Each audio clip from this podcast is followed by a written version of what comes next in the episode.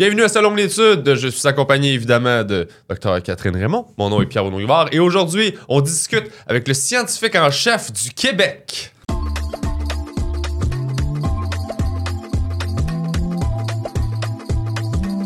Merci beaucoup d'être là, euh, plaisir. Votre Majesté. Oh, ben non, c'est quand même pas. Quand même pas. parce que C'est un, c'est un titre qui est euh, prétentieux, je dirais, là, mais c'est pas moi qui l'ai choisi. Non, mais c'est vrai que c'est impressionnant, scientifique en chef, quand on s'imagine On à sait ça. pas trop trop euh, qu'est-ce que ça mange en hiver, un scientifique en chef. Exact. Comment on devient scientifique en chef? euh, Ben, c'est toutes des questions qu'on qu'on va passer au travers pendant l'épisode. Moi, c'est justement. Euh, tu sais, je parlais avec Catherine, j'étais comme. Moi, j'adore la science, évidemment, le transfert et tout ça. Fait que quand j'ai su euh, qu'on pouvait parler aux scientifiques en chef du Québec, j'étais comme, oh mon Dieu, OK, ça semble être. le- Fait que c'est pour ça que c'est votre majesté. Moi, je- je- tant que je sais pas exactement ce que c'est, vous êtes la royauté de la science. Et je suis très content. Euh, ben, je vais. Rémi Quirion. oui. Donc, c'est quoi un scientifique en chef au Québec? C'est Euh, celui qui a payé toutes mes études. Ah, Toutes- les toutes bourses, mes études, euh, toutes les bourses, c'est celui qui a payé pour euh, notre podcast aussi. Ah oui, ben oui, ben oui, Oui, merci tout, pour tout, ça. euh, tout ce beau visuel, c'est c'est grâce à vous. euh, tout, tout, tout. Parce qu'on vous rappelle qu'on est, on est financé par le Fonds de recherche du Québec. Exactement. Oui, Et, mais, euh, euh, mais si vous l'avez reçu, c'est parce que vous le méritiez aussi. C'est vraiment pas moi qui choisis rien. J'ai moins de... dé- Dans le processus de décision, c'est toujours des comités de pairs, des experts qui regardent à ça, et moi, je vois les résultats des compétitions sur le web en même temps que vous. Là. Fait que, euh, OK. Ben, merci fait que c'est pareil. Ben, merci pareil. On a gagné une compétition. On met les programmes en place, mais par la suite, là, c'est vraiment euh, les collègues, les experts qui jugent de tout ça et euh, que le meilleur gagne jusqu'à un certain point. Là. On a gagné. On a On a gagné. vous le méritiez. Méritiez, certainement. Donc, un scientifique en chef, euh, et il y en a quelques-uns dans le monde. C'est pas un modèle, c'est pas un, un exemple, une façon de faire très, très habituelle. C'est vraiment été créé plus dans le Commonwealth, les pays anglo-saxons, en Angleterre, aux États-Unis. C'est vrai que ça sonne anglais. Oui, Ouais. fait que je la suis la monarchie. je euh, suis seul, je suis seul dans, dans le monde francophone. Ben, Il y en a une, il y a mon des maires qui est au fédéral. Le mandat est un peu différent du mien, mais vraiment francophone, francophone, je suis le seul. Quand on parle de ça, par exemple, en France, ils ont ils n'ont pas les habitudes de faire les choses comme, comme nous ici, de dire avoir une personne qui va conseiller le gouvernement, le gouvernement du Québec, tout ce qui touche recherche et innovation. OK. Donc, c'est le mandat premier euh, du scientifique en chef, c'est de donner des conseils, des avis au gouvernement sur tous les sujets. Comme quoi? Bien sûr, j'ai pas la science infuse. Quand ça arrive dans mon domaine de recherche, les neurosciences avant, s'ils me posent des questions sur l'Alzheimer, sur la dépression, c'est mes domaines de recherche, un peu plus facile. Des exemples de questions que j'ai eues, bien sûr, pendant la pandémie, le virus. Ouais, c'est sûr. Un nouveau virus qui arrive, on connaît rien. Là, j'essayais de discuter avec des collègues au Canada ou des collègues dans le pays, les pays du Commonwealth, scientifiques en chef ou l'équivalent. Qu'est-ce que vous dites à vos autorités? Parce que là, j'arrivais avec des gens au bureau du premier ministre du Québec ou le ministère, euh, le ministre de la Santé et des Services sociaux. Et là, quand ils posent la question, puis, qu'est-ce qu'on dit? Ben, je ne sais pas. T'as un nouveau virus, on connaît rien. Ben, il dit, je peux pas dire ça de même matin en conférence de presse. Ben, le public, ça va rien. Fait Ouais. qu'il y a tous ces aspects-là. Donc, vous êtes la première ressource pour un politicien qui se dit OK, on a un enjeu de nature scientifique, on ne sait pas comment en parler. Donc, c'est vous qu'on appelle tout de suite. C'était un peu la raison. Le, le- le- le ministre qui avait créé le poste, euh, Clément Gignac, qui maintenant Clément est sénateur au gouvernement canadien, qui est économiste de formation. Clément avait voyagé, je sais pas trop, il avait une mission quelque part et il avait rencontré le scientifique en chef d'Israël. Ils en ont depuis un certain temps là-bas. Il, avait, il, il était revenu au Québec puis il avait dit J'en veux un. Aussi, j'en veux un. Comme les trop enfants sûr, dans pas les trop magasins hein. jouets. Ouais, c'est tellement bébé. Et là, finalement, il a mis le processus en branle.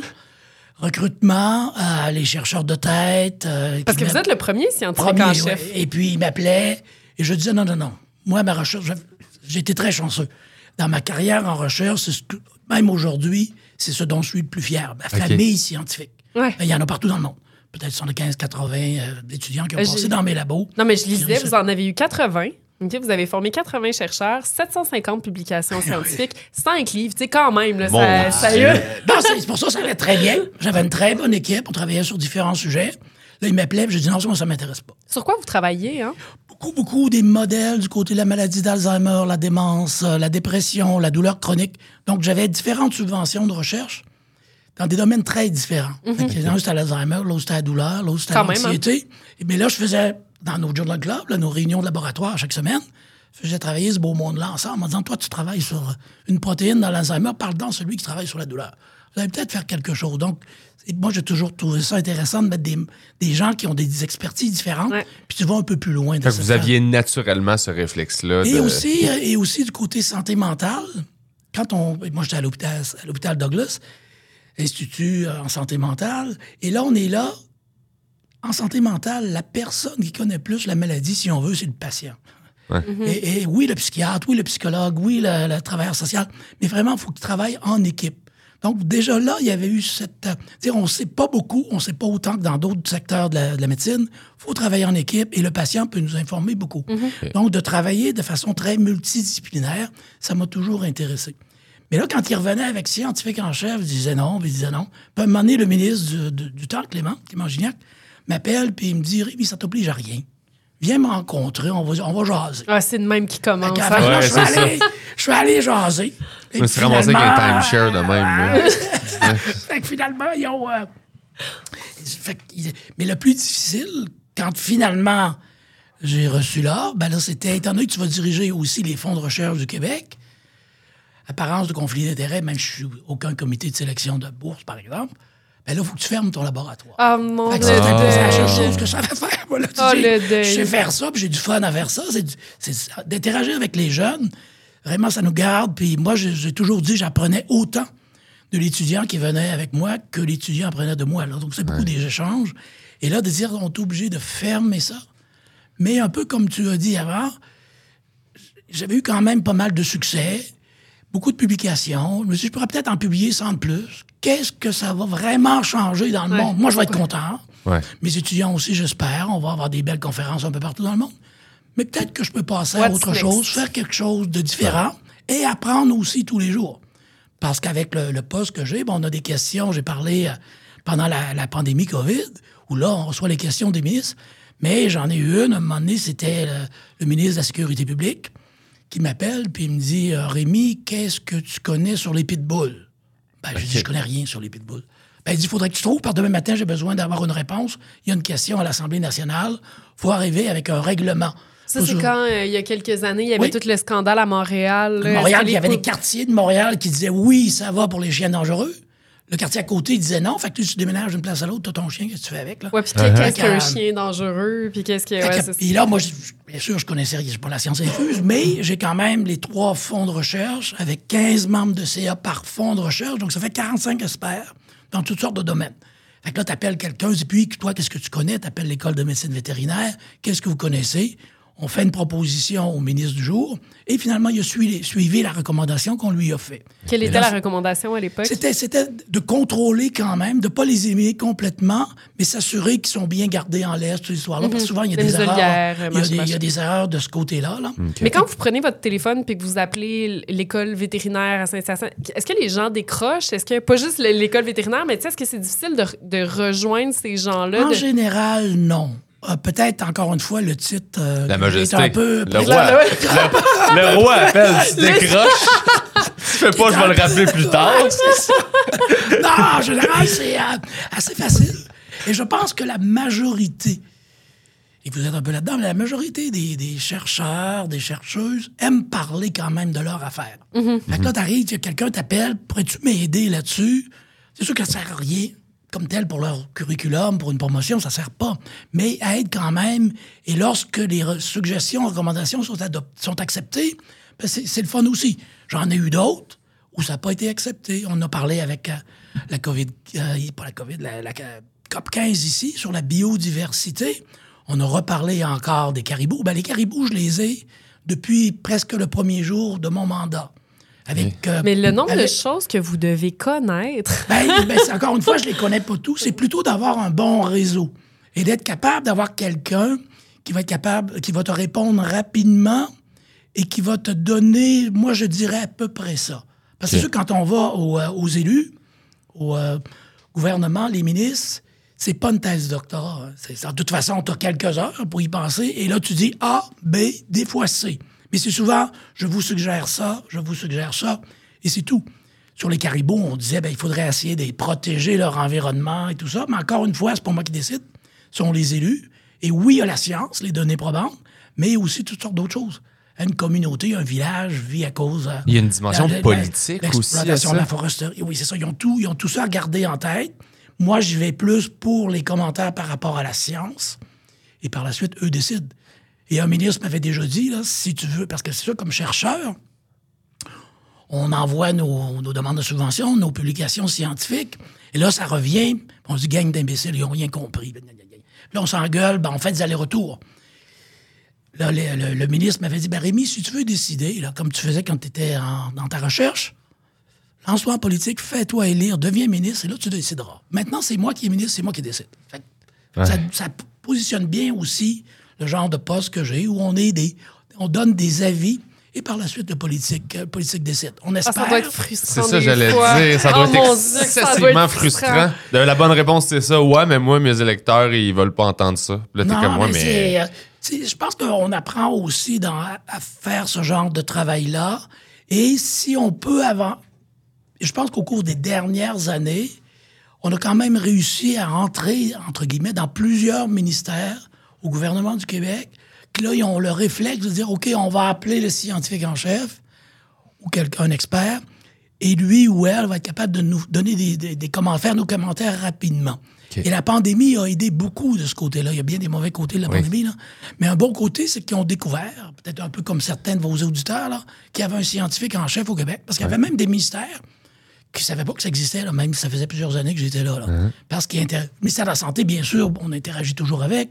Mon ministère de tutelle, économie, innovation, énergie, l'enseignement supérieur, l'éducation, mais d'autres, la justice, par exemple, peut-être moins avoir accès à ce genre d'expertise-là au jour le jour. Donc, ça a fait découvrir. Et maintenant, si jamais il y a des, des auditeurs qui sont intéressés, on lance un programme de scientifiques en résidence dans les ministères. Donc, vous avez, euh, par exemple, un doctorat. Plutôt que d'aller faire un postdoc dans une équipe de recherche, ben, vous pouvez aller faire un postdoc, ça va être une bourse équivalente, pour voir comment ça fonctionne un ministère, comment se prennent les décisions. trop hot. Fait Ah, aller voir deux, trois ans là-dedans. Puis après ça, on espère. Peut-être certains vont décider de rester, rester là et avoir une job parce que ont- la, la fonction publique québécoise est assez âgée. Donc, euh, former des jeunes qui sont intéressés par ça, je pense que ça Mais fait partie de notre rôle aussi comme, euh, comme Wow. C'est une super bonne idée. Dans le fond, ce serait un peu de d'intégrer justement la science encore plus près dans l'appareil politique pour que ce soit pris en compte plus que le, que facilement. le réflexe soit là et d'avoir l'expertise, dans un sens, sur place. Plutôt que de dire, OK, là, je vais appeler quelqu'un que je connais à l'Université de Sherbrooke ou à McGill, puis ça prend un peu de temps, des fois, ils répondent pas. Au moins, quand il y a quelqu'un sur place, avoir accès à la littérature, comment Je faire une recherche de littérature, c'est pas si évident que ça. Pour nous, on pense, on est habitués, mais dans ces milieux-là, ils sont pas très habitués. Et en plus, on pense que la, travailler dans la fonction publique, c'est plate. hein. C'est pas une job, euh, c'est pas un job qu'on veut faire. En même temps, tu peux travailler sur des nouvelles lois, des projets de loi, changer des choses au niveau d'une société. Ça peut être quand même très Ben oui, stimulant aussi. ultra Ça peut être God. difficile parce que c'est long, mais effectivement, c'est l'endroit où on peut faire une différence. On peut faire là. des changements. Puis, on essaie de diversifier les profils de carrière aussi. Ça fait partie de, de ma job. Mais cette philosophie-là de, de, de- mixer des milieux ensemble, là, je l'appelle ça comme ça, Oui. là, ça fait aussi partie de votre mandat, je crois, de développer les, la recherche intersectorielle. Puis... Oui, ça, on a, on a travaillé beaucoup sur ça. Et ça, ça peut être encore une fois venant de la santé mentale, où on travaillait en équipe, des équipes multidisciplinaires. Fait que là, on s'est dit, il faut aller chercher des expertises très différentes, les mettre ensemble pour être capable d'aller plus loin sur des grands défis de société. Est-ce que c'est est-ce que c'est quelque chose de nouveau, ça? Sentiez-vous que tout le monde est en silo? Puis... Ça reste comme ça encore, en silo, dans la majorité des cas. Parce que c'est sûr que si on veut avoir un PhD, ben faut travailler dans un secteur assez précis, assez maudit. pointu. Ouais. Prendre un PhD en tout, s'il vous plaît. Non, puis en plus, quand tu entres dans, dans un, par exemple un poste de prof, ben là, tes collègues au même département vont te dire, ben là, il faut que tu deviennes le meilleur dans ton petit domaine de biochimie. là, Ben, en fait, c'est quand on te recrute, en plus, souvent, tu sais. Très ciblé. Ben, c'est ça, on va chercher quelqu'un qui peut s'asseoir dans cette chaise spécifique-là, qui travaille en Alzheimer euh, d'un point de vue biologique ou neuro, machin, machin, tu sais. Fait que t'es recruté un peu pour ce que tu fais déjà. Et donc, Ouais. c'est très peu propice à ce que tu développes d'autres expertises. outre dans la collaboration avec tes collègues. C'est ça. euh, ou tes collègues ou de d'autres milieux aussi. Là, tu sais, de- Et, et- et souvent, euh, par exemple, quelqu'un qui était plus du côté santé, si quelqu'un est plus du côté sciences sociales, par exemple, ou, en, ou dans les sciences humaines, c'est comme s'il y en a un qui parle français puis l'autre parle mandarin. C'est même pas anglais et français. là. On n'a pas le même langage. On n'a pas le même langage, on n'utilise pas Fait les mêmes début, logiciels non. stats, on n'utilise pas les mêmes. Fait que c'est très difficile qu'au début, de parler. on, ouais. ouais, au début, on est frustré, on dit qu'on comprend rien. Le premier réflexe, qu'on comprend rien, fait perdre mon temps. Mais lorsqu'on réussit à aller un peu plus loin, là, vraiment, on peut vraiment dépasser ce qu'on aurait fait seul. Fait que c'est un peu les objectifs qu'on avait avec cette planification intersectorielle dans des projets un peu fous. Fait qu'on a un programme qui s'appelle Audace, où là, euh, Ça le dit. Ça le dit pas mal. en, gé- en général, euh, depuis quelques années, les taux, de- c'est c'est tellement compétitif dans le milieu que finalement, les chercheurs prennent pas beaucoup de risques. Ils vont soumettre la demande, puis tu vas dire, ben là, moi, j'ai une solution pour mes cellules, par exemple, un pH de 7.4. Si tu écris pas ça, tu as peur qu'un arbitre dise, ben il n'y a pas meilleur à pH. Mais c'est tellement dans le détail que c'est. On fait maintenant, on fait des petits pas. Fait que là, on dit, on va démarrer un programme comme ça, Audace. Et là, je, dis aux gens l'exemple que je, je veux que vous écrivez cinq pages. Pas 25, là, 5. Des fois, c'est plus difficile à écrire court que, plus long. Et aussi vos idées folles. Là, je prenais souvent l'exemple du baseball. On dit, je veux pas que vous allez au premier but. Je veux avoir un coup de circuit. Mais je sais qu'il va y avoir retrait au bâton très souvent, puis c'est correct. Ça devrait être ça de la science aussi. Ouais. Si on est à peu près certain de ce qu'on va trouver, c'est pas très On avance pas vite, là. Fait, que- fait que là, on, et on a parti ces, ces programmes-là et ça marche quand même, ça marche quand même bien. L'autre programme que j'aime beaucoup, qui est encore, je dirais, je dirais presque plus, plus compliqué, plus difficile, le programme engagement, là, c'est de la science citoyenne, de la science participative. OK. Donc là, c'est le citoyen, c'est toi, par exemple, qui peut nous faire une proposition. Le moldu. Le moldu. ouais. le paysan. Non, et ça, c'est. euh, Et, et je pense que notre, les, nos citoyens sont. Bien sûr, tu travailles sur à découvrir le boson de Higgs. Bon, ben, ça, c'est pas. Ouais, c'est ça, ça se peut. pas tout le monde. J'ai pas d'accélérateur de particules chez nous, c'est là. ça. C'est un peu compliqué. Je l'ai fait Dans- avec des tuyaux de PVC. dans le salon, Mais dans plein de domaines, comme les changements climatiques, les- les maladies du côté santé aussi. Donc, d'avoir le citoyen, la citoyenne qui propose quelque chose. Et là, tu dis, fait que- notre, notre travail là-dedans, c'est de dire, OK, proposez-nous quelque chose. Nous, on les met en lien avec des chercheurs. Ils travaillent pendant six à huit mois pour développer l'argumentaire de recherche, le projet de recherche. Et là, c'est des comités de pairs qui regardent ça. Puis, quand ça passe, on leur donne un peu d'argent pour faire le projet. Et pour moi, c'était pas vraiment le projet, c'était pas vraiment le résultat en tant que tel. C'est beaucoup plus la méthode scientifique. Une façon de combattre la désinformation, les fausses nouvelles, tout ça. Et ça a beaucoup d'intérêt, en particulier du côté environnement, là. Puis c'est pas juste de dire, ben, je vais compter le nombre de, de papillons ou de cardinaux que j'ai dans ma cour. là. C'est vraiment avoir un peu plus que ça. Hein, il semble avoir de la pollution dans, dans ma rivière. Moi, j'aurais certaines idées pour vous m'aider. Fait, que- fait que ça, on veut en faire de plus en plus aussi de la science participative. C'est écœurant Ouais, de savoir ça. Je savais même pas au courant que ça existait. Puis ça, il y a quelque chose là-dedans que je trouve magnifique. De, on dirait que ça, ça rapproche le citoyen moyen qui est pas impliqué en science de, de vouloir s'impliquer puis de- de- d'avoir des idées. Parce que tout le monde peut avoir une idée. euh, Puis des fois, les idées sont. Bon, il y en a qui sont plus ou moins bonnes, mais c'est comme c'est vrai pour les chercheurs aussi. C'est pas, Ah, c'est les chercheurs qui ont toujours des bonnes idées. qu'on on dit tout le temps think outside the box. Ça. Mais là, on va chercher des gens qui sont carrément à l'extérieur de la boîte. Ben, ça me Fait penser à le nombre de, de discussions d'articles. Parce qu'un article, bon, pour nos éditeurs, on va le résumer un petit peu. Tu as une introduction, ensuite de ça, tu expliques un petit peu la méthode que tu as utilisée. En fait, plus qu'un petit peu, tu, tu décris très, très, Ah très, oui? Ouais. de façon très pointue la méthode que tu as utilisée, tes résultats. Puis après, il y a une discussion. Tu te dis, ben, qu'est-ce que c'est, ça mange en hiver, ces résultats-là? Qu'est-ce que ça veut dire? Puis le nombre de discussions que j'ai écrites après avoir eu, justement, des discussions avec des amis ou avec toi. Tu sais, des fois, je veux dire, on prend une bière, puis je te parle d'un résultat que j'ai eu, puis là, PB, il va dire Hey, mais t'as-tu pensé à telle affaire Tu sais, Ça pourrait peut-être vouloir dire ci ou ça. Puis là, tu te dis Ah, mais oui, mais peut-être. Puis là, tu vas voir dans la littérature, puis finalement, tu te rends compte qu'en effet, tu sais, je veux dire, pas besoin d'être dans le domaine de la recherche pour avoir des idées, là, tu sais, de ces... Ouais. Bref. Et, et ça permet, encore une fois, de sensibiliser un peu tout le monde. Puis moi, indirectement, ça m'aide aussi. Là. Ça aide bien sûr euh, nos, nos concitoyens et concitoyennes. Mais eux vont en parler aussi à leurs élus, à leurs députés, que ce soit, ou à la, à la mairesse, quoi que ce soit. Fait que ça aide aussi à valoriser là, les investissements en recherche et innovation au Québec. C'est de Ouais. faire contribuer tout le monde au savoir collectif. Et, et- et c'est certain qu'on voit aujourd'hui euh, les grands défis de société, hein, comme les Ouais. changements climatiques, l'environnement. jusqu'à un certain point, je dirais qu'on sait ce qu'on doit faire. C'est Quand on croit à ça, puis qu'il y a des augmentations de température, on peut la mesurer encore 15 fois, mais bon. Trump, pas d'accord. ça- Non, c'est ça. ça, ça augmente. Mais après ça, qu'est-ce qu'on a besoin, c'est d'amener le monde à, à dire Ah, c'est vrai cette histoire-là. Fait que là, avoir des expertises plus, je dirais, du côté des sciences sociales, des sciences humaines, pour mettre ça dans, dans l'équation. là. Pas juste des experts pointus sur le virus Y ou sur la, la géothermie, mais avoir aussi des gens du côté sciences sociales, sciences humaines pour engager les citoyens là-dedans. Et du côté des changements climatiques, ben, avoir ce sentiment d'urgence. Et, et moi, je suis pas mieux que les autres. Tout le- on est à peu près comme ça. Avec la pandémie, COVID, ben là, quand ta mère a la, la COVID, puis elle décède, ou ta tante, ou je sais pas quoi, ben là, c'est très aigu. Ou ton chum est malade, là, tu ouf, ouf. La Ouais. pand- la- la- la- le changement climatique, tu- oh, on sait que c'est là. hein. Oh, on va attendre la semaine prochaine. Mais Ou on va attendre dans six mois, puis le gouvernement fait ça. Les experts font ça, puis le citoyen ordinaire fait ça aussi. Fait que là, on essaie de trouver une façon, ça veut dire quoi pour moi?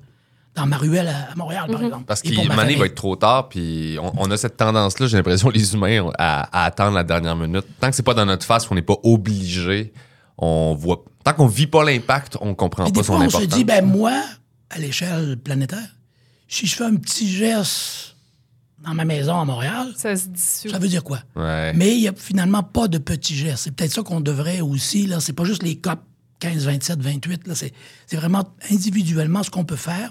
Et lorsqu'on travaille ensemble comme société, ben, peut-être qu'on peut commencer à changer des choses un petit peu, changer les façons de faire. Le cynisme aussi. Il y a beaucoup de cynisme par rapport à ces enjeux-là. Parce que cet argument-là de, ouais, mais moi, je rince mon pot de beurre de pinot, de que ça va changer. Puis t'es comme, oui, je comprends ce que tu veux dire, mais pense comme tout le monde le fait, puis c'est d'amener ça. Mais c'est ça, le cynisme.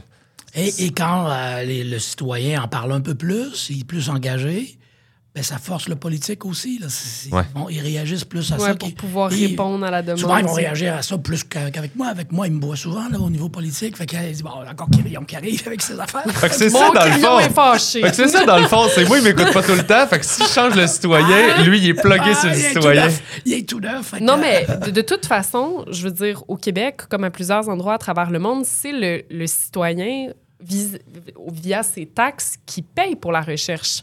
Et donc, d'impliquer le citoyen dans ce processus-là, j'imagine que c'est aussi une façon de redonner euh, à la communauté, Et, finalement. et- et je pense que ce qu'on a vécu avec la pandémie, il l'avait avant. là. Euh, les fausses nouvelles, ça date pas, date pas d'hier. Mais quand même, ça a été mis, on l'a vu beaucoup plus, ça a été beaucoup plus euh, pu- publicisé. Il y a eu des événements comme à Ottawa avec les camionneurs, tout ça. Fait, fait qu'on a une- une- je pense qu'on doit travailler du côté littératie scientifique. Et ça, ça commence, ça, ça commence très, très, très, très jeune. là. J'ai souvent même les jeunes, de, les, les enfants de 2, 3, 4 ans, là, ils ont des neurones numériques de plus que moi. Là. Ils vont jouer avec les tablettes comme je suis même pas capable de faire. Mais puis au primaire, l'enseignement du côté des sciences, on peut faire mieux. Mais c'est pas trop, trop pire. Là où on en perd beaucoup, c'est au niveau du secondaire. Que Là, ils commencent à dire, ça, ça a l'air nerd un peu. Là, fait que, Ouais. Ah, c'est pas cool. si- quand tu es convaincu, tu vas aux expos sciences, c'est correct. Mais là, il faut élargir ce bassin-là. bassin-là. faut aller beaucoup plus loin. puis trouver des façons d'intéresser, que ce soit, que ce soit plus sexy, si on veut. Je veux là, dire, ces d'enseigner à l'esprit critique, d'enseigner à c'est c'est quoi une méthode en sciences, comment, Et comment continuer, discerner une vraie nouvelle d'une fausse nouvelle. Et continuer ouais, au collège, à l'université. Donc, ça, c'est un, c'est un Mhm. engagement à une- vie, si on veut. Là. C'est une façon de réfléchir aussi. T'es Ouais. pas obligé de travailler en sciences pour avoir ce, ce minding-là du raisonnement scientifique de qu'est-ce que je sais, qu'est-ce que je sais pas, prendre des décisions basées là-dessus. Tu peux travailler dans n'importe quel domaine, puis c'est quelque chose qui va te servir toute ta vie de réfléchir comme ça. De, de- Et on est chanceux, euh, je pense que globalement au Québec, au Canada, euh, il y a quand même beaucoup d'intérêt pour, pour la science. Des fois, on met plus en première page ceux qui ne croient pas, là. Ouais. Euh, mais quand même, globalement, beaucoup d'intérêt quand on leur parle. hein, ils ont vi- vaccin à l'ARN, euh, les PCR, tout ça. C'était pas dans notre langage du tout. Puis là, c'est là. Fait que là, j'ai rencontré des, des jeunes du secondaire, euh, il y a quoi, il y a quelques mois. Puis là, ils me disent, ah, moi, ça m'intéressait pas du tout, ces affaires-là. Mais là, je me suis dit, ah, peut-être développer un vaccin dans ma vie, ça pourrait être le fun. Ah ben oui, c'est ça. Le fait d'en entendre Ben parler. oui, Ouais. Leur dire, ah, fait que ça peut être une carrière cool aussi de ce côté-là. C'est pas juste quelqu'un là, caché dans son, dans son laboratoire avec, euh, avec quelques rats. là. Ça peut être un peu plus que ça. Là. Fait que c'est aussi de moderniser l'image euh, d'un scientifique. Je pense que c'est important. Ben oui, moi, je suis en science à cause des débrouillards. Ben oui, moi, c'est dire, débrouillards Je regardais, aussi. ouais, je lisais les, les, les revues quand j'étais jeune, puis j'avais dit à ma mère à un moment donné, moi, je vais travailler avec un je Ah veux, je veux- ouais, ah finalement, ouais. j'en porte pas. je sais pas comment fonctionne un microscope non plus, mais, Ah ouais, mais la science, je veux dire, j'y ai été exposée jeune, puis c'est ça qui a fait en sorte que je m'y suis euh, intéressée finalement. Ouais, puis c'est le même contenu. C'est juste une façon de le présenter qui fait que ça, ça t'accroche, puis on peut accrocher les, les jeunes de plus parce en que plus. des fois, quelqu'un dit, puis les femmes, peut-être des fois plus encore que les gars, là, mais pas bon, je suis pas bon ou je suis pas bonne en mathématiques. Fait que là, tu te mets ça un peu dans la tête, puis avec tes amis, tu un groupe de pas bons en thé- mathématiques, mais là, ça t'oriente très tôt dans ton cursus, là, parce que tu es obligé de faire des choix. Tu es juste en secondaire 3, tu es obligé de commencer à décider que tu vas aller dans une voie, puis tu seras pas dans, tu seras pas dans l'autre. Ouais. Ça, c'est malheureux. C'est sûr qu'il faut probablement faire des choix. Mais si on était capable d'aller un peu plus loin là-dedans, de- d'avoir des. Parce que je pense, on parle beaucoup de science ici, mais pour moi, la science, c'est très général, très global. D'avoir une meilleure formation, même en philosophie. Ça va, être- tout, ça, tout ça, ça va te donner un bagage qui va être aidant plus tard, plus tard dans ta vie, plutôt que d'avoir une ligne, puis là, tu dis, ben là, je comprends plus tel monde, parce que moi, je suis un expert des mathématiques très pointues, je comprends plus ce que le philosophe peut me dire, ou l'artiste, parce que beaucoup, on doit marier ces mondes-là davantage, euh, et c'est ce qu'on a de de faire dans les programmes plus euh, intersectoriaux, tout en disant, ben, c'est important d'avoir des experts aussi très pointus. Il faut avoir, faut avoir un mélange des deux, et on peut pas dire... euh, moi, j'ai pas besoin de géologue parce qu'il n'y a pas de tremblement de terre au Québec. Là. Si on en a un très gros demain matin, ben, tout le monde va en vouloir des géologues. Mais comme avec la pandémie, Ben, je, pense qu'on a eu- on en a eu un exemple. Hein? Exact.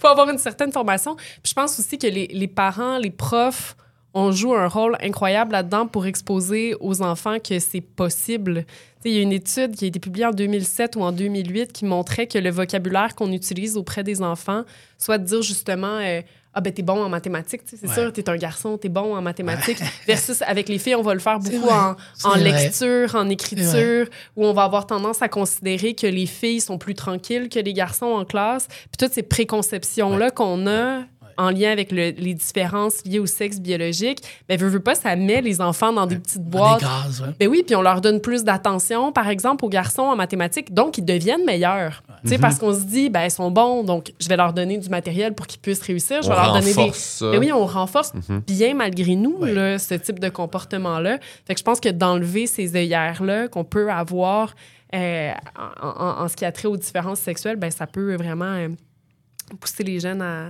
à Et avoir, le- à avoir s'intéresser. l'opportunité d'explorer aussi, puis de faire autre chose, peut-être avec un genre de programme comme vous avez, ça aussi, de, de présenter la science un peu différemment, Mm-hmm. que c'est pas juste dans un livre, puis là, tu regardes ça, puis tu dis, Ah, c'est plate, là, faut que j'apprenne l'équation par cœur, puis je m'en rappelle plus. Ça Puis- peut avoir l'air tu sais, très scolaire rapidement, puis je peux comprendre que c'est pas sexy sur papier, mais quand tu prends le temps de comprendre l'application de chaque chose, là, tu as un référent dans le monde réel, puis on dirait que ça, ça rend tout plus intéressant parce que égoïstement, tu peux le ramener à toi puis dans ton quotidien, donc ça travailler, t'intéresse. travailler peut-être aussi avec davantage avec des jeunes. Et ça, on l'a fait un peu avec la pandémie, encore une fois. Là. On a un programme que vous avez peut-être vu, COVID Jeune. Non? Ah non, j'ai pas vu Non? ça. Oui, parce que finalement, on était beaucoup t- très, très, très présents là, avec euh, le premier ministre, les ministres, continuellement, continuellement.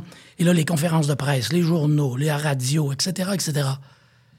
Puis là, tu dis, bon, les jeunes ne sont pas affectés trop, trop par ce virus-là. Ils n'en souffrent pas trop, trop. Bon, pourquoi ils seraient anxieux par rapport à ça? Pas trop, trop. Le vaccin arrive, pourquoi tu irais te faire vacciner? T'es pas trop, trop sûr. Mais en plus, on les rejoignait pas du tout. Ils n'écoutent pas la télévision, ils regardent pas la radio, ils lisent pas les journaux. C'est pas eux autres qui regardaient M. Legault faire sa conférence de presse. Là. Non. Fait qu'on se dit, OK. On va engager on va Pierre-Luc. Funk. Ouais, c'est ça. On va quoi? Engager Pierre-Luc Funk. Non, finalement, finalement, on a engagé des jeunes. Fait COVID jeune en disant, faites un blog. Et quand, fait que là, j'étais des jeunes de 15 à 22, 23 ans. Et je me rappelle les gens, des, certaines de mes personnes au fond de recherche, on dit, Ouh, si on leur donne 5 000, 10 000 piastres, ils vont peut-être partir par en Floride avec ça. Je dis, Iront. Qu'est-ce que tu? Ouais. Mais ça a été fabuleux.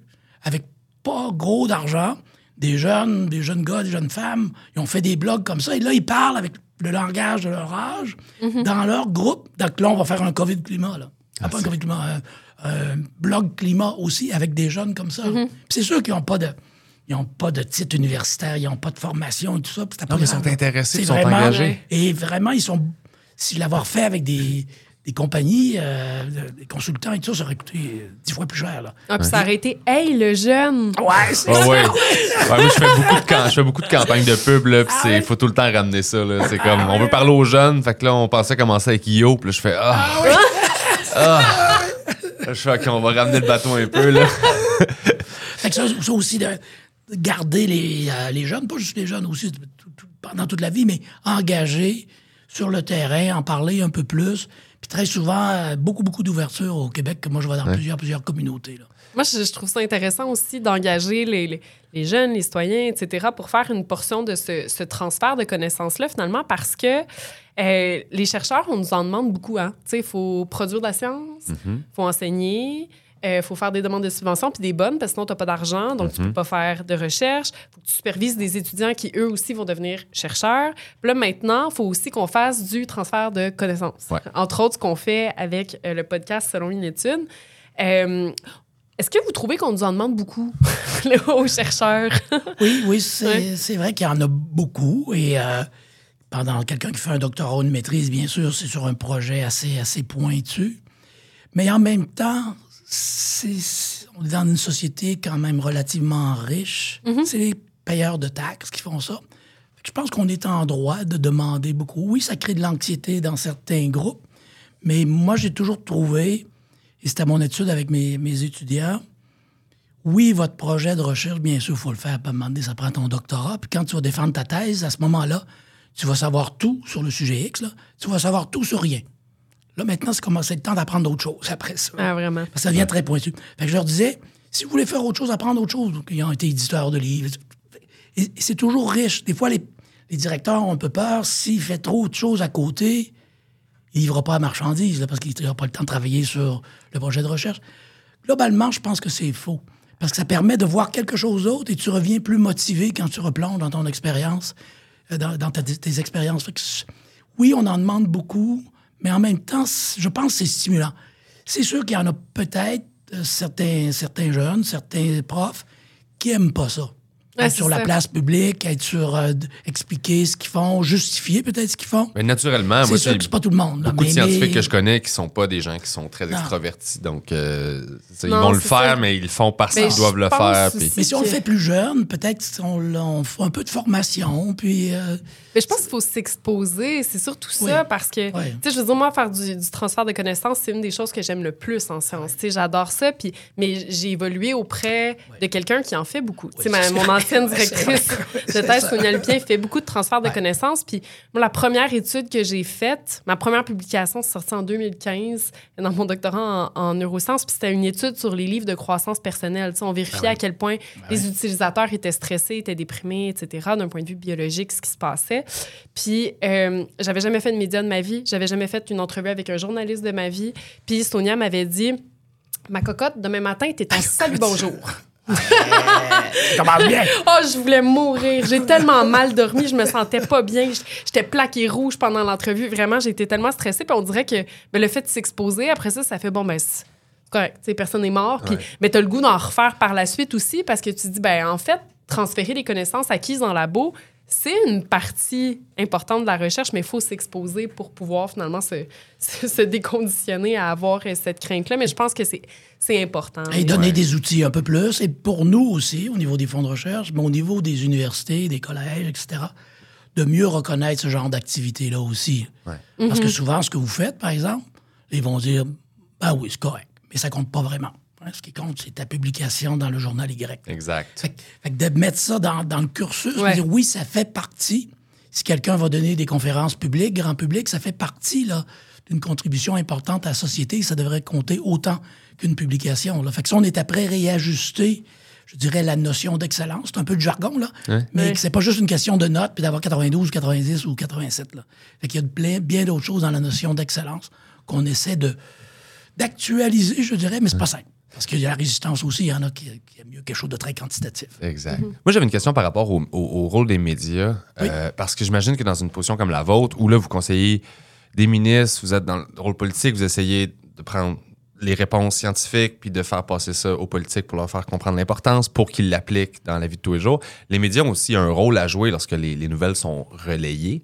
Je me demandais, euh, est-ce qu'ils font une bonne job de... Parce que je vois souvent, moi, des articles passer là, de genre, oh, euh, c'est du gros clickbait qu'on appelle, tu sais, juste une grosse phrase euh, coup de poing. Puis quand tu lis l'article, tu découvres que finalement, non, c'est un résultat qui peut-être suggère que peut-être on va se rendre là. Mais le titre de l'article suggère qu'on a trouvé la réponse. tu sais. Fait que je vois beaucoup de ça. Est-ce qu'au Québec, on fait une bonne job de. On n'est pas pire qu'ailleurs, je dirais. Puis on a quand même quelques journalistes scientifiques qui ont une assez bonne formation, ça fait longtemps qu'ils sont dans les secteurs. Il faut valoriser le journaliste scientifique davantage aussi. Charles. Il n'y en a pas. Il y en a pas. Il y en a pas suffisamment. Et euh, c'est certain que les journalistes génériques, je dirais, là, sont sous énormément de pression. J'aimerais pas être à leur place, là, où tu as le papier, tu dois le sortir, tu n'as pas le temps de vraiment réfléchir comme peut-être il y a 10-15 ans, où tu avais le temps d'avoir un papier plus détaillé, de vérifier les sources. Maintenant, c'est vraiment ça. Souvent, là, tu es là, puis tu dois le produire en une demi-heure, puis euh, c'est coupé. Quand tu arrives dans, dans, dans la, la version finale, ça va être édité et coupé un peu partout. Donc, euh, pour rendre justice aux journalistes, il va, falloir vraiment valoriser davantage le bon journaliste et on s'en va pas vers ça. Ouais. Non, non, avec C'est sûr qu'avec les médias sociaux et les chaînes 24 heures, ça prend, ça prend du clip, là, ça prend de la nouvelle. Fait que ça, ça, c'est compliqué un peu. Vous battez avec le sensationnalisme aussi. Ça veut dire que le tri qui est fait sur les résultats puis les recherches, ce qui serait vraiment important à dire, selon vous, et pas nécessairement ce qui est important pour quelqu'un qui veut vendre des Ben, journaux. je, je dis souvent que dans ma carrière, quand j'étais en recherche, euh, travailler sur la maladie d'Alzheimer ou des modèles d'Alzheimer, j'ai guéri l'Alzheimer à plusieurs reprises. Oui. Dans mes modèles de souris et de rats, ça, ça marchait très bien. Oui. Ah, très, très bien. Ça faisait la première page. Ouais. Et j'étais sûrement aussi coupable que n'importe qui, mais dire que mon milieu d'accueil aussi. Hein, L'université, ça fait bien quand tu chercheur X a découvert quelque chose de très nouveau, puis là, tu lis, puis ouais, il reste un bout avant que ça soit appliqué dans... Fait que ça, ça aussi, des fois, là, c'est pas juste les médias, mais nos organisations, les universités, les collèges, essaient veulent aussi- rayonner, ouais. Fait, ils, ils poussent ça, puis pour aller faire chercher des, des dons de, de grands donateurs. Ouais, donc les- ça leur sert aussi. ah oui, oui, non, c'est sûr que de ce côté-là, puis on, à un moment donné, tu dis, ben là, euh, et moi, je travaillais à un moment donné beaucoup sur les antioxydants naturels, resveratrol et autres qu'on a dans le vin rouge. Ben là, le message est presque prenez du vin rouge. Là, ça, ça va, Yes! Ça va vite, ça va vite, là, Je hein? me dis, il faut faire attention, là. Bon, ça dépend des, des quantités aussi, là. Fait qu'il y a tout cet aspect-là. Mais maintenant, ce qu'on commence à faire, récemment, j'étais à un, congrès en Afrique, c'est le World Science Forum. Là, on avait donné des bourses à 20 journalistes scientifiques d'un peu partout à travers le monde.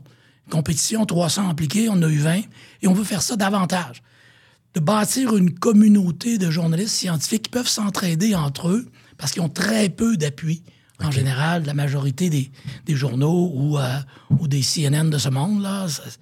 Puis encore une fois, c'est ça, il y a pas assez de. Des fois, des nouvelles sensationnalisme, quand tu lis l'article, tu te rends compte que c'est vraiment dans un plat de pétri, puis c'est pas chez l'humain demain matin.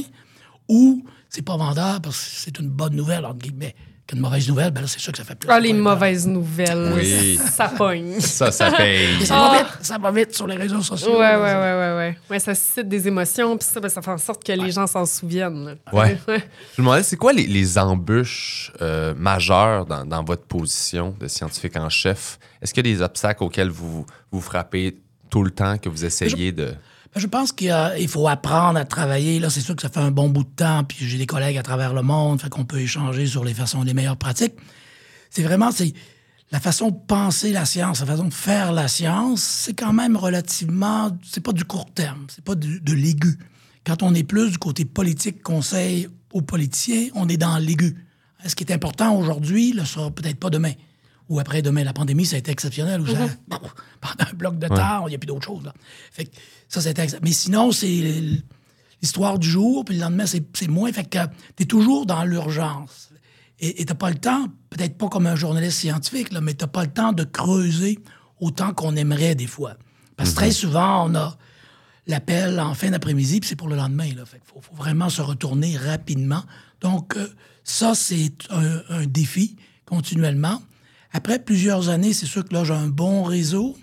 Et peut-être ce qui, est- qui a été le plus important avec, euh, au niveau du gouvernement du Québec, c'est que je pense qu'il y a une confiance en ce que je fais, sans trop de prétention, là. puis il y a une certaine résilience de ma part aussi. OK, on change de gouvernement, J'ai j'ai vu les libéraux, j'ai vu la CAQ, j'ai vu le PQ, j'ai vu plusieurs Ah, c'est ministres. plusieurs- Fait Ça, c'est vrai, vous, vous changez pas, là, quand les gouvernements ça, changent. c'est- Ça, c'est que je dois dire que c'est assez unique Aussi au modèle québécois. En Irlande, c'est un peu comme ça aussi, le scientifique en chef là-bas. C'est dans la loi. Donc, moi, ils peuvent me mettre à la porte n'importe quand. C'est sûr qu'ils peuvent arriver demain matin, mais ça prend l'accord de tous les partis. Ça prend l'accord de l'Assemblée nationale parce que c'est dans la loi. Très souvent, c'est pas dans la loi, c'est nommé par le président ou le premier ministre du jour. Comme le ministère, dans le Aux. États-Unis, Comme les aux ministères. États-Unis, le président change, tout ce qui est conseil scientifique change, ça monte tout à la porte. Fait que, en Mais moi, j'y vois en un gros problème. Oui, c'est sûr qu'il faut bâtir des équipes. Les équipes sont, nos équipes sont relativement petites, puis d'avoir une certaine stabilité. Puis c'est sûr que moi, j'ai mon, mon patron, c'est un ministre, mais on interagit avec plusieurs ministères et j'ai interagi avec beaucoup de, de députés de l'opposition aussi. Là. Hein, on a parlé récemment de la création d'un caucus climat.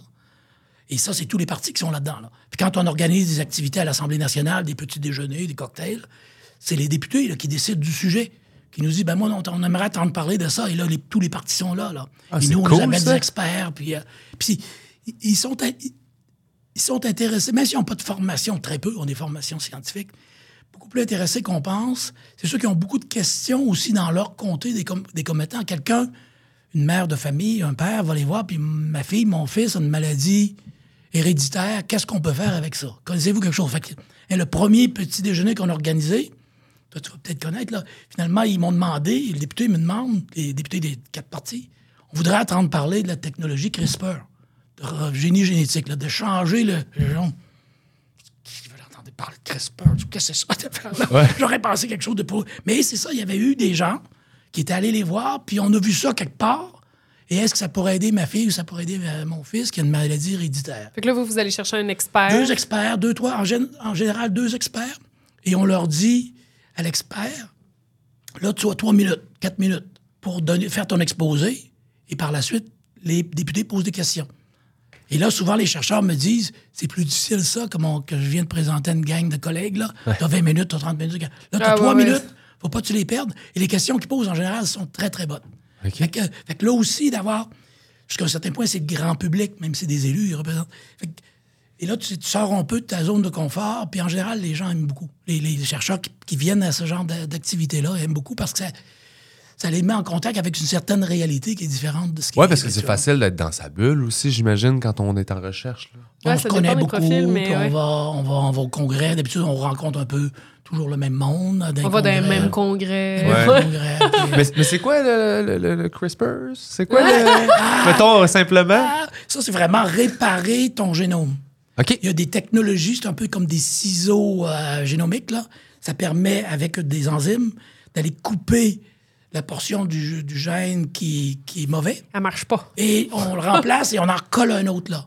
C'est Monsieur avec des- Muffler avec des ciseaux. du gène. Exact. Et Ouais. finalement, la première personne qui a proposé un peu que ça pouvait exister, c'est Sylvain Moineau, à l'Université Laval, qui lui travaillait sur le fromage, les enzymes dans le fromage. Mhm. Et c'est avec ça qu'il a proposé ça.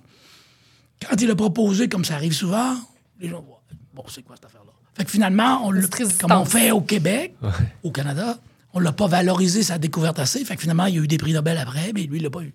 Parce qu'il n'avait pas été assez supporté par. euh, le Québec. Le prix Nobel, ça n'arrive pas comme ça non plus. Fait que c'est pas parce qu'on est en sciences qu'on est plus pur que, que du côté de la musique Ouais. ou quoi que ce soit. Là.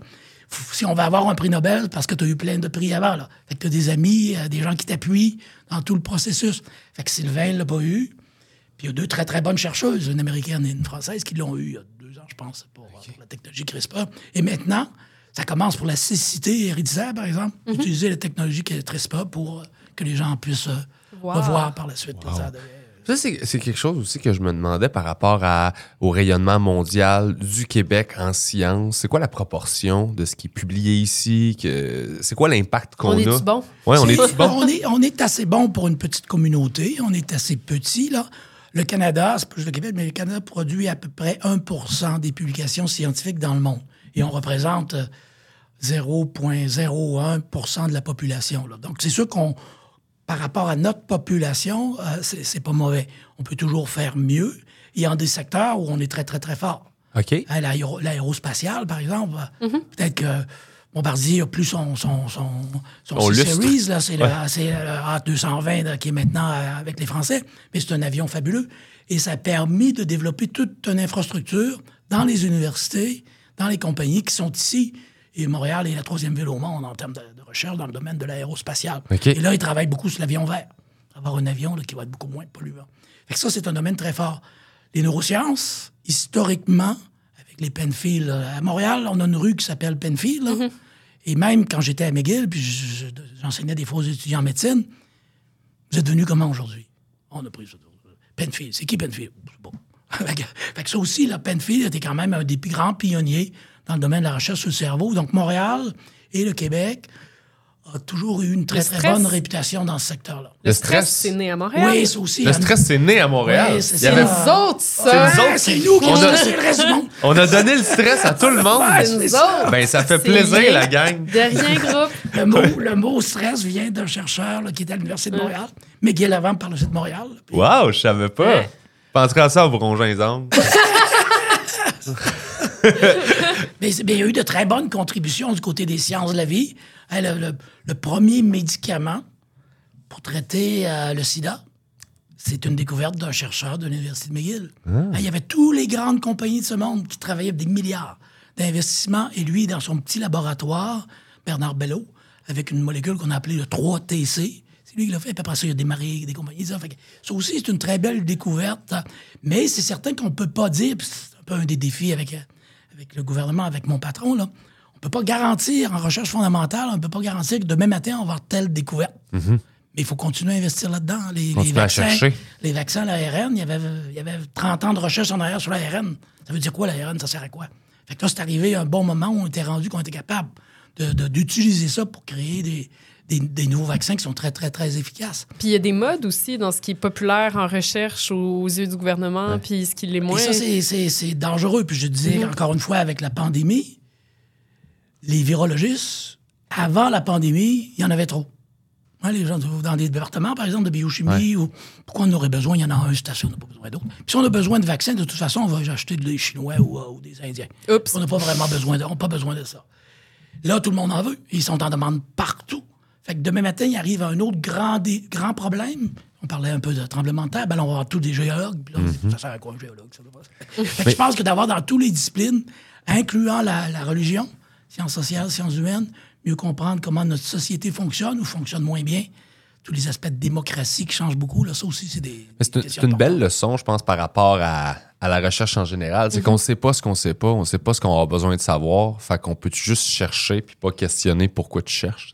Et ça, et ça c'est sûr que c'est toujours un peu difficile à vendre. Ouais. Parce que quand tu es du côté d'un gouvernement, un élu, ben là, tu vas avoir des résultats aussi. Il y a une élection dans quatre ans. euh, fait que tu veux montrer que tu fait quelque chose pour la, pour la société, mais en même temps d'avoir. Puis je pense comme société riche, le Canada et d'autres sociétés comme ça, on- entre guillemets, on peut se payer le luxe de ça. Puis globalement, ça coûte pas si cher que ça là, par, rapport à, par rapport à plein, plein d'autres choses.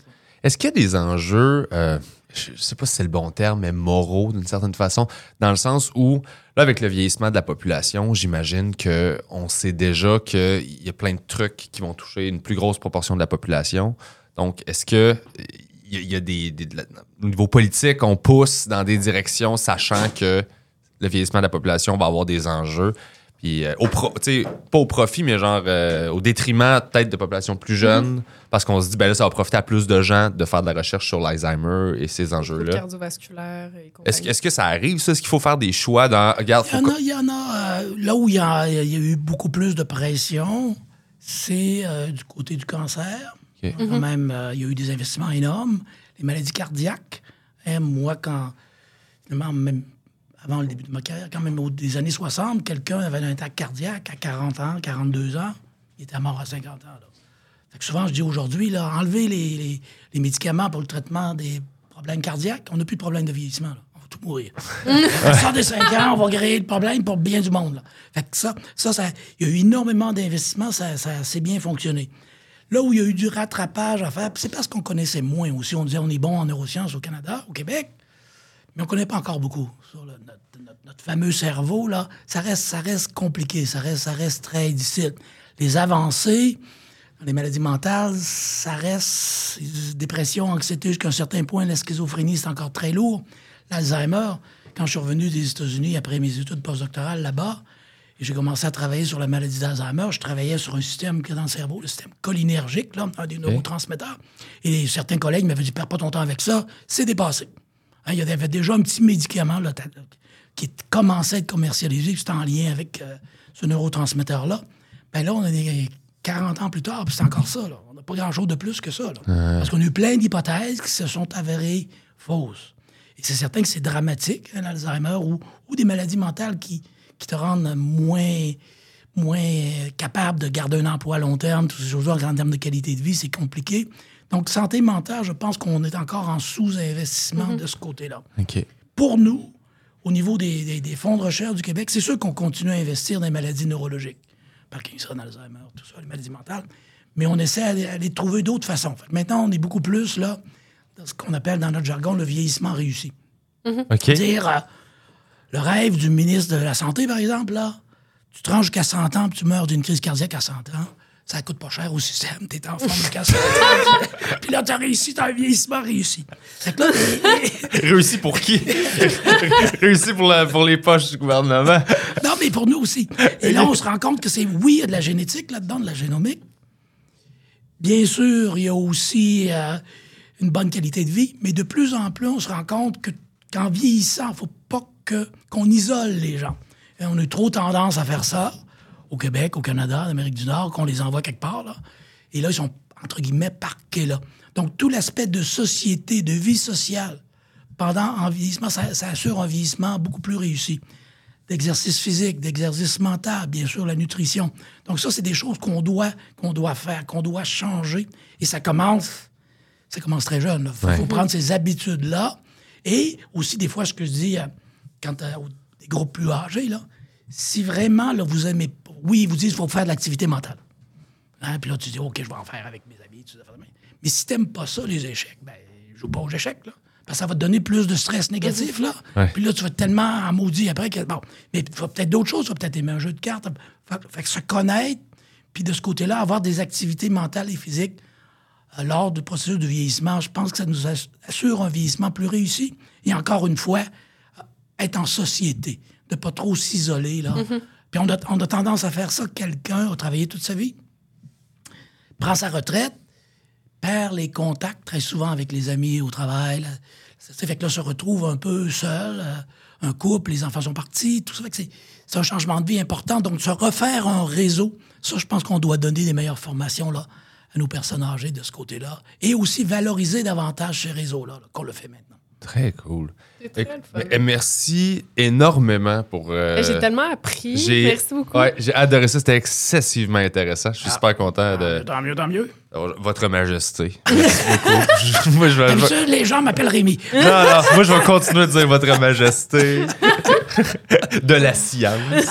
Ah, C'était super intéressant. Je comprends vraiment mieux votre rôle et ce que vous faites et je trouve ça euh, excessivement important. Et j'espère que les auditeurs aussi ont compris l'importance de. Et, euh, si jamais il y a de l'intérêt oui. pour le genre de poste, moi, je ne serai pas là à vitam aeternam. Là, un ça va finir, là, le rôle de majesté. Je ne vais pas faire comme euh, Reine Elisabeth II.